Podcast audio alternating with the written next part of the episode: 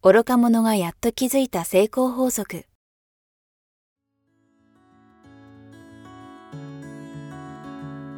学校に行けない子供たちから、オリンピック選手をはじめとするアスリート、企業経営者、マネージャー、新入社員、メンタルサポーターとして20年間にわたり、講演、研修を行ってきた成田義則が、今と未来を変える人生哲学の話をお届けします。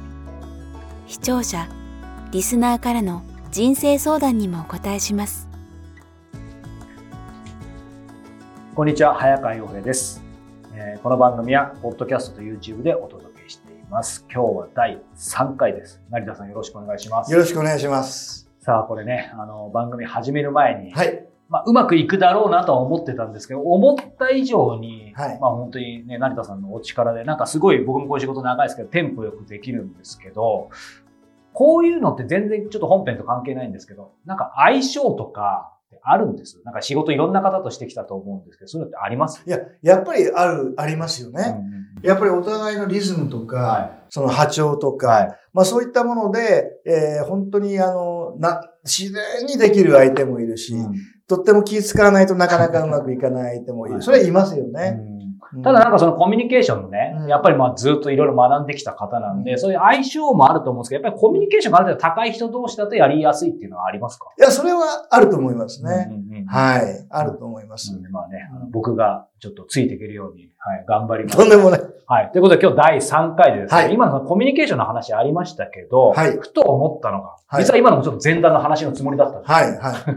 あの、ブライアント・レイシー。はい。僕もあの、やっぱり昔本を読んで、はい。あの、は、と、販売、え、なんか有名な本。販売心理学。そう、販売心理学とか、そう。その辺も読んで、はい。読んだんですけど、全然身についてないんです。というか、正直もう忘れてしまったんですが、そんなことをこうね、あの、まあ、成田さんといろいろ出会わせていただいた時に、ブライアント・レイシーと思っただけでちょっとワクワクしてるんですけど、やっぱ改めて、その、確か第1回の時も少し話されてたと思いますけど、やっぱブライアント・レイシーの、本当に、ね、えー、学び、教えが、まあ、かなり大きかった、あると思うんですけど、その中でブライアント・レイシーのこの核、コアとなったものって何だったんでしょうね。はい、えー、ブライアント・レイシーの、えー、まず言ってることはですね、えー、成功とは、もう太陽が東から昇って西に沈むように自然なことである。って言ってるんですよ。自然なことなんだ。当たり前、当たり前なんだと。はい、要は。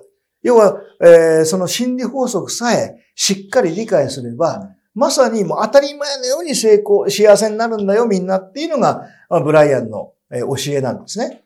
そんな難しくないってことですか？あもうシンプルイズベストです。うん、うん。あの、本当に理解すると、すごくシンプルなんですよ。はい、で、まず大切なのは、うん、あの、私たちは引力の法則ってありますね。はいはいはい、万有引力の法則。はい。物が、えー、ポンと落ちるというね。はい、で、この法則、方程式分かる人なんかほとんどいないじゃないですか。ただ目で見えるので、はい、理解しようがしまいが、納得しようがしまいが、はい、僕はあんなや、もう万有引力の法則大嫌いだって言ってビルから飛び降りたらなくなっちゃいますよね。え大怪我しますよね。それと同じように、目に見えない世界の心理法則。はい、これ目に見えないので、えー、全然我々は気づかない人は全く気づいてないんですが、あの万有引力の法則のように24時間、はい、365日、はい、世界各国すべてにそれが働いてる。働いてるという。その心理法則を学ばないと、怪我しますよと、うまくいかないですよと。い。うところからスタートするんです。だからそれさえちゃんと理解すれば、太陽が東から昇って西に沈むように、成功っていうのは当たり前のことなんだ。すごいショックでしたね。なんとか成功したい、成功したい。成功って大変だなってずっと思ってたんですよ。そうじゃないっていうわけですね。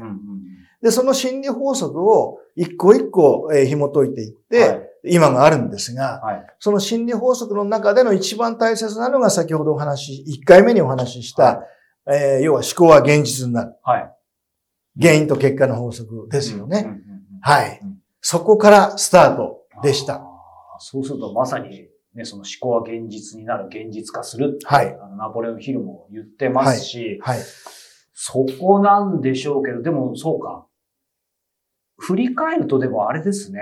なんか一見、まあ成田さんのお話聞くまでは僕ももちろん読んだことありますし、とはいえみたいのありますけど。あります、あります。はい。決めるってこともそうだし、はい。そのしたいとか、欲してる時点で失ってるっていうかないみたいなところもあると思うんですけど、でも、なんか、誤解を恐れずに言えば、その思考を現実化するっていうだけでなんかちょっと怪しいとか、うん、うさんくさいとかって思いがちですけど、でもこの間ね思ったんですよ。やっぱりある建築家の方かな。まあなんかインタビューした時に思考を現実化するとは言ってないんですけど、でもそれは絶対もう法則だと言ってて、というのも、例えば世の中にあるもの全部そうだと。このボールペンも誰かが最初に描いたから、頭で描いたから現実化した。はい、建物も全部そうですよね。はい、っていう基本は合ってるんでしょうか？合ってますね。うん、まさにその通りで、まず大切なのは、思い込みで人生が決まってるってことなんですよ。思い込み。思い込み。ちょっとインパクトあるフレーズです、ね、これちょっと大きなまたキーワードになるんですね。はい、はい、例えば、そうだな、えー、自分ができるできないっていうのも、全部実は思い込みなんですよ。できるもできないも思い込み。うまく、あのー、何でもうまくいく人って、やってもいないのに、はい、僕がやったら必ずできると思い込んでるんですよ。で、うまくいかない人は、はいまだやってもいないのに、私には無理って思い込んでるんですよ。はいはいはい。ですよね。うん、ってことは、うまくいく人といかない人の違いは何？っていうと、思い込みの違いなんです。はい。で、僕一番最初に聞かれたのが、あなたは一口で、卵いっぺんに一口で10個食べれますかって聞かれたんですけど、はい。早川さんどうです？いや、無理、そう。今何の卵をイメージしました？なんか、あの、普通の鳥の、あの、ゆで卵っていうか普通の。鶏の。鶏卵ですね。はい。鶏卵。はい。いくら工場で働いてる人は、うん、卵って言うといくら思い出す。毎日いくら見てるんで。余裕ですね。よ。うん、ボールって言ったら、はい、サッカーの選手はサッカーボール。うん、テニスの選手はテニスボール、はい。野球の選手は野球のボールを思い出しますよね。確かに。要は自らが今まで過去の人生で、多く見てきたものが思い込みになってるんです。はい、だから自分って言えばそこそことか、うん、自分って言えばできるとか、はい、自分って言えばできないとか、うん、全部思い込みなんですよ。思い込みなんですよ。そうだ、確かに。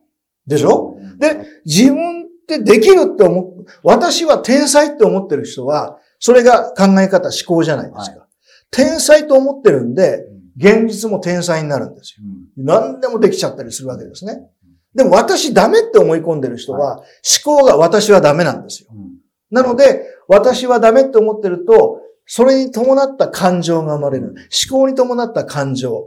要はダメっていう感情はどんより。どんよりっていう感情から行動が起きる。どんよりの行動から起きるのは、どんよりの行動。家から出れなくなったり、体動かない。そしてその行動はやがて習慣になる。で、習慣っていうのは二つあるんですね。はい思考習慣。はい、考え方の習慣と行動習慣。うん、なるほど。行動の習慣。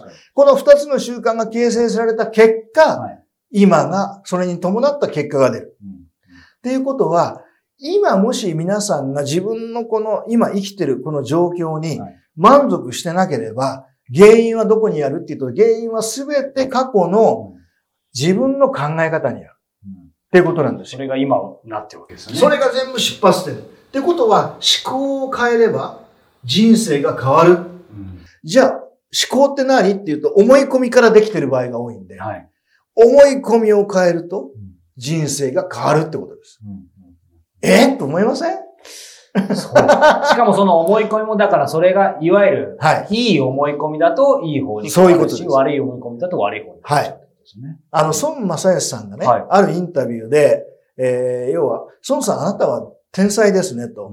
で、どうしてそんなになったんですかって言ったら彼が答えたのは、僕は小さい時からうちの父が僕に、僕の目を見て常に僕が何かすると、お前は天才だ、正義、お前は天才だって本気で言ってくれたって。はい、それを、いつしか僕は、私は天才って自分で思うようになった。うん、それが今の彼を作ってるって彼は言ったんですよ。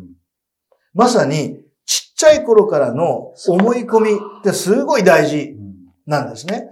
子供の頃に、あれがダメ、これがダメ、ほらまたあなたそれやった、またほらあんたいい加減、いつもあなた中途半端って怒られすぎると、それが思い込みになるんです。はい、親は良かれと思って子供に良くなってほしいから怒るんですよね。うんうんうん、ところがこの心理法則ちゃんと分かってないと、マイナスをインプットしちゃうんですよ。うんそうすると、いつも怒られて、お前はいつも中途半端兄弟で比較され、仲いい友達と比較され、あなた何なのって。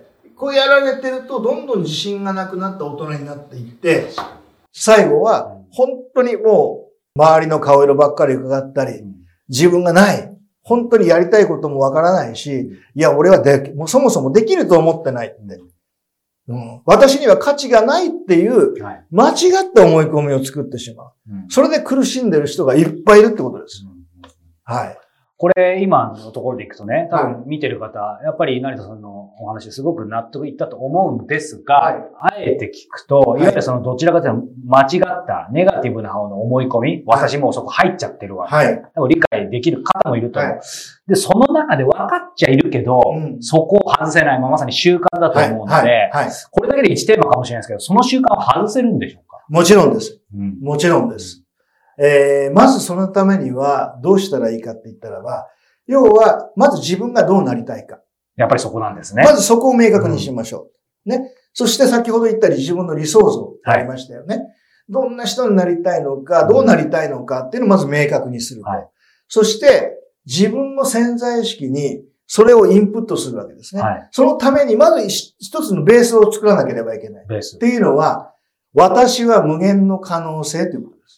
私は無限の可能性。はい。うんこれが理解できないと、はい、夢も希望もなくなります。それは、えっ、ー、と、もうなんか、はい。俺、アラフォーだから無限じゃないよとか、そういうことじゃないんですね。そういうこと。関係ない。かん、年は一切関係ない。年収も関係ない。環境も関係ない。一切関係ない。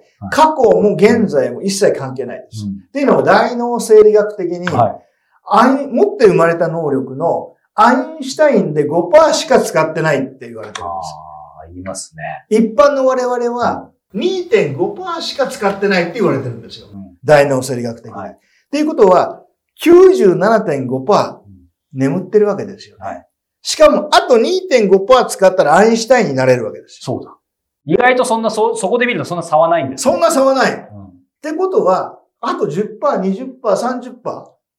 これ、無限ですよね。うん、ってことは、過去何、何、本当に何もなしてなくても、過去どうあろうが、現在どうあろうが、私たちは今生きてるだけで、そこに存在するだけで、無限の可能性のある価値ある存在だっていうことを理解しなきゃいけない。うん、早川さんと全く同じ人って世界に何人います、いない。いないですよね。仮に双子であっても全く同じではありませんから。はい、今世界に約80億人近い人がいますよね。はい、そのうちのたった一人なわけですよ。80億分の1の無限の可能性を持った価値ある存在。過去は変えられない。現在もすぐ変えられない。でも未来はあなた次第にいかようにでもなるっていうことであれば、めちゃくちゃワクワクしませんか？確かに。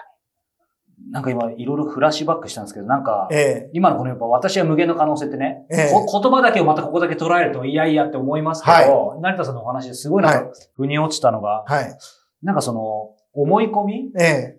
で人生決まるってすごい風に落ちて、はい。私もね、起業して12年なんですけど、うん、やっぱり、まあその思い込みと勘違いも、あの、際どいとこあるかもしれないですけど、なんかすごく、なんだろうな、何年か前に3、4年、はい、いい意味でですけど、はい、なんかすごい思い込みで自分には無限の可能性がある。すごいやっぱその時うまくいってたんですよ。はい、はい、でもあることがやっぱり境になって、さっきの話、逆回転みたいになっちゃって、まあもちろん、こうこの番組で今後いろいろ伺っていきたいですけど、多分その思い込みだけの話じゃなくて僕の人格とか人徳とかそういうのが足りなかったのかなと思いつつ、基本は多分思い込みで俺はいけるって言ってる時はやっぱうまくいくわけじゃないですか。でもその時、土地で自信なくなっちゃった時があって、っていうのを振り返ると、でも今何が言いたいかというと、成田さんがおっしゃった、その私には無限の可能性がある。それはどんな状況からでも何歳からでもって、やっぱ知っとくと、つまりいい時はみんないいじゃないですか。でもそこがちょっと停滞したり、ちょっと逆回転仕掛けても取り戻せますよね。もちろんです。うん、いや、無限の可能性っていうのは何があっても変わらないわけですよ。うん、でね、要は起こったことを、これどう捉えるか。はいが全ての鍵になるわけですね。要は何が起こっても、これは何かのメッセージで、私が至らないところを気づかせてくれるための、要はもう神からのメッセージ、僕は宗教家でも何でもないですけど、どう考えるかですよね。これは必ず未来のために、これを今課題にして、これをクリアすれば、もっといい未来がやってくるというプレゼントだと、ギフトだと思思えば、そう捉えれば、その苦難に負けることなく、そこから学んで未来に活かせますよね。はい、要は。ところが、その起こってしまった、うまくいかなかったことで押しつぶされちゃう人もいるんですよ。うん、それはなぜかというと、理想像を持ってないと、いわゆる理想像っていうのは迷った時、うん、困った時の、いわゆる北斗姿勢のような、なるほどそこを見れば、もうま、まっすぐそこ向かえばいいだけですよね。うん、でも理想像がなければ、向かうところがわかんなくなっちゃうんですよ。なので、どうしたらいいかわからなくなる。しかも自分のことがね、最低な人間に思えてしまったりする。だから、どんどんどんどんその全てが明確に正しく理解しとかないと苦しくなる一方になるわけです。うん、ところが、一つ一つそれを明確に持っていて、はい、どんな状況にあっても、私には無限の可能性がある。うん、本気になれば必ず道はできる。うん、で、あ、もう明けない夜はないってね。はい、もう必ずそういう形で、絶対に未来は明るいって思ってさえいただければ、未来に絶望することはないですよね。無限の可能性があって、そして今起こっていることに全ては意味があって、はい、そこから学びさえすれば、未来はどんどん明るくなると思えば、そう考えれば、考え方は自由じゃないですか。はい、何が正しいか、間違ってるかという議論はしない方がいいっていうんですね。なるほど。要は。例えばアメリカで子供に銃を買うのは正しいですよね。うん、だって誕生日に銃買っちゃうんですから。うん、何のために？アメリカの環境では、銃を持つことってのは身を守ることであるわけですよ。うん、ところが日本でそんなことしたら冗談じゃないって話ですよね。はい、法で法的にも禁じられてますし。要は環境、えー、居場所が変われば、正しいは変わっちゃうんですよ。変わりますね。ってことは何が正しいっていうのは人によってみんな違うんです。うんよくも、あの、喧嘩になりますけど、立場によって違うので、うん、そういう議論ではなくて、私はこう考える。うん、あなたはどう考えるっていう議論を交わすことによって、必ず解決策って出てくるんですよ。うん、正しい正しくないの議論をすると、争いになるだけなんですね。そうですね。はい。だから、私はこう考えるって、その考え方ですね。はい要は、えー、正しい正しくないは置いときましょう。はい、そうじゃなくて、こう考えると成長するよってことなんです。こう考えると幸せになるよ。だから考え方が大事だよ。考えるのは自由だよね。あなた次第だよね。好きに考えていいんだよね。ってことは、考え方を明確に学べば学ぶほど、今どんなに苦しくても光が見えてくる。明かりが見えてくる。そしてそこに向かって歩くことによって必ず幸せになる。っていうことなんですよ。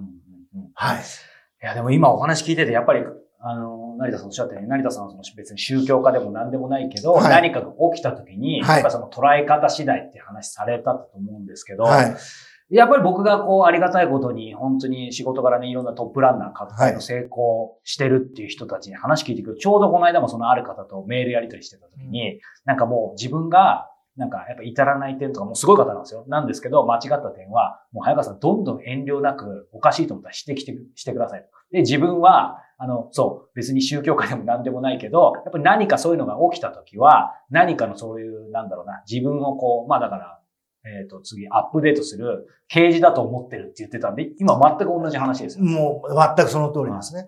ですから、ブライアンもそうですし、ブライアンっていうのは、もともと、もういろんな宗教とか、成功哲学とか、はい、まあいろんなうまくいってる方、成功してる方、もうそれのいろんな考え方をすべて勉強して、それをシンプルにまとめたのがブライアン・トレーシーの達成の心理学、フェニックスっていうね、プログラムなんですよ。なので、要はどんな成功哲学を学んでも、言ってることは全部一緒なんです。すべて。松下幸之助さんであっても、はい、稲森和夫さんであっても、もうとにかくもう、えー、言ってることは、成功者の言ってることは、みんな共通してるじゃないですか。はい、それなんで、それさえしっかり理解できれば、あなたも間違いなく幸せになるっていうことなんです。はい。あ、なんかもう、一回一回がもうこう、一つのもうセミナーですね。いやいや、とんでもない。はい。でも学び多かったんですが、あ改めて今日、はい、えー、まあ、まとめじゃないですけども、これだけは持ち帰ってくれって、これ見見てる方に伝えるとしたら何でしょう、はい、あの、早川さんが先ほどお聞きいただいた思い込みを変えるにはどうしたらいいかという具体的な方法。はい、これは、暇さえあれば、ブツブツ唱えることです。自分自身に対して。うん、口で10回と書くと、叶えるっていう字になりますよね。願いが叶うっていう。要は、口で唱えると、潜在意識に杭を打つようにインプットされて、思い込みが変わってくるんですよ。はい、なので、まず自分が願う思い込み、こんな思い込みもしたい。うん、もう僕は天才。俺って天才。っていうのを、もう10回でも20回でも暇さえあれば、掛け算の九九を覚えたときに、31が3、3人が6、3が9、4、32ってやりましたよね。あれと同じように僕はね、無限の可能性、本気になったら何でもできるって。僕は世界でたった一人の価値ある存在って。過去何があろうが、現在何があろうが、要は未来は全て自分次第って、ぶつぶつ暇さえあれば唱えなさいって。そっからです。そうすると、最初は違和感あるんですよ。やっぱありますよね、最初はね。最初は、インプットが、僕って最低とか、うん、俺ってダメが入ってると、俺は無限の可能性って言った瞬間に、嘘つけって違和感だらけ。うん、で、やめちゃったらダメなんです。違和感別にあってもいいんですね。あっていいんですよ。最初は違和感で当たり前なんです。ありますよね。入ってないんで、それがね。反発されるんですね。それが何回もやってると、そのうち抵抗力がなくなってくるんですよ。で、最後は、僕は無限の可能性、本気になったら何でもできるって言うと、その通りって帰ってくるようになる。